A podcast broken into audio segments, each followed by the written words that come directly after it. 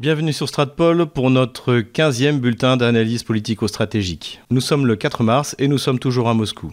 Avant de démarrer cette vidéo, n'oubliez pas de vous abonner, n'oubliez pas de mettre un pouce bleu et n'oubliez pas de faire un don sur notre compte euh, PayPal, Patreon. Nos abonnés ont accès au script de cette vidéo.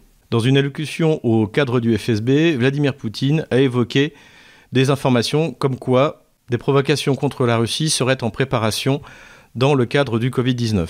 La question est donc de savoir de quelle provocation il peut s'agir. La première qui nous vient à l'esprit, c'est le vaccin, ou plutôt les vaccins, puisque les Russes sont déjà en train d'enregistrer leur deuxième vaccin, qui est en fait un vaccin assez semblable au vaccin chinois, qui consiste à injecter un virus euh, désactivé. Le succès du vaccin russe sur la scène internationale, aujourd'hui ce sont des dizaines et des dizaines de pays qui l'ont accepté, y compris deux pays de l'Union européenne, la Hongrie et la Slovaquie. Ce succès a été une catastrophe, non seulement pour les grandes compagnies privées producteurs de vaccins, mais également pour l'image de l'Occident et de certains pays comme la France qui ont été incapables de produire leurs vaccins. Ces compagnies privées et ces pays occidentaux ont tout intérêt à ternir l'image du vaccin russe, et si Vladimir Poutine a raison, on tremble à l'idée de ce qu'il pourrait organiser pour essayer de faire croire que le vaccin russe est dangereux et qu'il vaut mieux l'éviter. Un deuxième axe de propagande anti-russe possible pourrait apparaître dans le cas où un nouveau Covid, Covid-20, Covid-21, apparaisse en Chine, ce qui permettrait d'accuser la Russie, d'accuser les vaccins russes de ne pas être efficaces et d'avoir permis l'apparition d'un nouveau virus. Pour conclure dans ce domaine, on peut dire que l'erreur occidentale concernant la capacité russe à produire un vaccin contre le Covid-19 a été la même que lorsqu'ils ont sous-estimé la capacité russe à produire des armes de haute technologie, dont les fameuses armes hypersoniques. Et c'est une transition idéale vers le deuxième thème de notre bulletin, puisque nous allons parler d'armement. Dans le classement annuel Global Firepower, la Russie est considérée comme la deuxième armée derrière les États-Unis.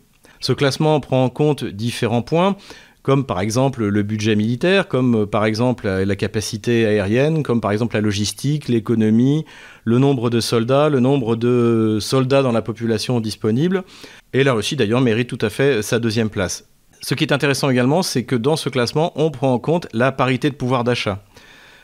Comme on le voit sur ce, chiffre de 4000 milliards de dollars, qui correspond au véritable euh, PIB de la Russie, puisque nous avions déjà expliqué ça dans notre vidéo un petit peu moqueuse sur euh, les spécialistes militaires français de la Russie. Pour comprendre la véritable puissance économique de la Russie, il ne faut pas regarder le PIB converti en dollars, mais celui en parité de pouvoir d'achat, ce qui montre que la Russie est à la sixième place mondiale avec plus de 4000 milliards de dollars de PIB. Cela montre encore une fois sa véritable puissance économique, ce qui la place d'ailleurs sixième dans les économies mondiales. Et s'il n'y avait pas eu ce stupide confinement des mois d'avril et mai, il est vraisemblable que l'économie russe aurait cette fois dépassé l'économie allemande et serait, comme le souhaite Vladimir Poutine, à la cinquième place mondiale. La France, elle, est classée à la sixième place derrière des pays comme euh, l'Inde, la Corée du Sud ou le Japon. Bon, cette sixième place peut être contestée puisque la France a tout de même un complexe militaro-industriel euh, extrêmement puissant qui est capable de fournir la quasi-totalité des armes, du sous-marin nucléaire aux fusées en passant euh, par euh, les avions. Mais il est vrai que par exemple le budget, si l'on compare le budget français qui est autour de 45 milliards de dollars, si on le compare au budget russe, en parité de pouvoir d'achat, il est trois fois moins élevé puisque 45 milliards de dollars en Russie, cela représente une capacité de dépense trois fois supérieure. Le Global Firepower ne rentre pas dans le détail des armements, et pourtant c'est une question qui est revenue d'actualité, qui est très intéressante et qui constitue le troisième point de ce bulletin d'information. Désormais, ce que nous disions déjà il y a plus de trois ans dans notre vidéo sur le S-300 face au F-35, eh bien le F-35 est définitivement un mauvais avion et c'est désormais l'armée américaine qui le dit. Puisque alors que le F-35 devait remplacer tous les avions dont disposait l'armée américaine, à la fois le Fairchild A-10 qui est un avion au cockpit blindé biréacteur chargé d'attaquer les, les, chars au sol ou les vieux F-16 et les F-15 américains, eh bien il semble que ce ne sera pas le cas. Le F-35 est incapable de remplir ses missions parce qu'il coûte trop cher à l'achat, parce qu'il coûte trop cher à l'entretien et parce qu'il est mal conçu. C'est une véritable catastrophe industrielle, c'est le programme d'armement le plus coûteux de l'histoire du monde, avec ses 1500 milliards de dollars. Les Américains en ont en plus profité pour siphonner les fonds de la recherche aéronautique de tous leurs partenaires dans ce programme, sans pour autant partager avec eux les solutions technologiques, techniques élaborées pour la conception du F-35. Des pays comme l'Italie, la Pologne ou la Belgique qui ont dépensé ou vont dépenser des fortunes pour acquérir cet avion inutile vont devoir vivre avec lui ces 10 euh, ou 20 prochaines années. Pour les États-Unis, eh il semble que les mesures soient déjà prises pour compenser cette catastrophe. La première solution a été de commencer à s'équiper avec des versions améliorées du vieux F-15 américain, dont les livraisons ont commencé. En revanche, visiblement, l'armée de l'air américaine ne veut pas d'un F-16 retoqué et souhaite avoir un avion qui soit de génération 4,5, 4 on ne sait pas trop de quoi il parle, et surtout qui serait bon marché contrairement au F-35.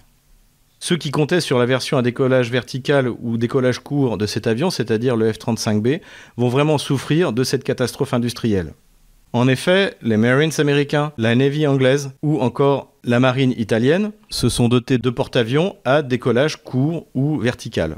Et aujourd'hui, depuis que les arrières ne sont plus produits, le seul avion capable de décoller verticalement est le F-35B, avec toutes les limites que cela comporte. Cela veut dire que si l'Angleterre devait renoncer à acheter des F-35B ou à les exploiter, ces deux porte-avions se transformeraient en porte-hélicoptères. Ceux qui s'en sortent bien en revanche, ce sont les Turcs qui se sont vus interdire l'acquisition du F-35 alors qu'ils étaient d'ailleurs partie prenante dans la production de cet avion, parce qu'ils ont acheté des S-400 russes. Et on peut se demander si ce n'était d'ailleurs pas l'intention cachée d'Erdogan de se débarrasser du programme F-35 en achetant des S-400 russes. Reste qu'aujourd'hui, les deux pays capables de produire un avion moderne sont la Russie et la France. Mais il est évident que Washington ne fera pas appel à Moscou pour équiper ses porte-avions à décollage court. Dans la mesure où le Rafale avait subi des tests pour être utilisé sur des porte-avions à décollage court indiens, pourquoi ne pas proposer euh, aux États-Unis notre Rafale national qui s'avère être le meilleur avion de production occidentale aujourd'hui?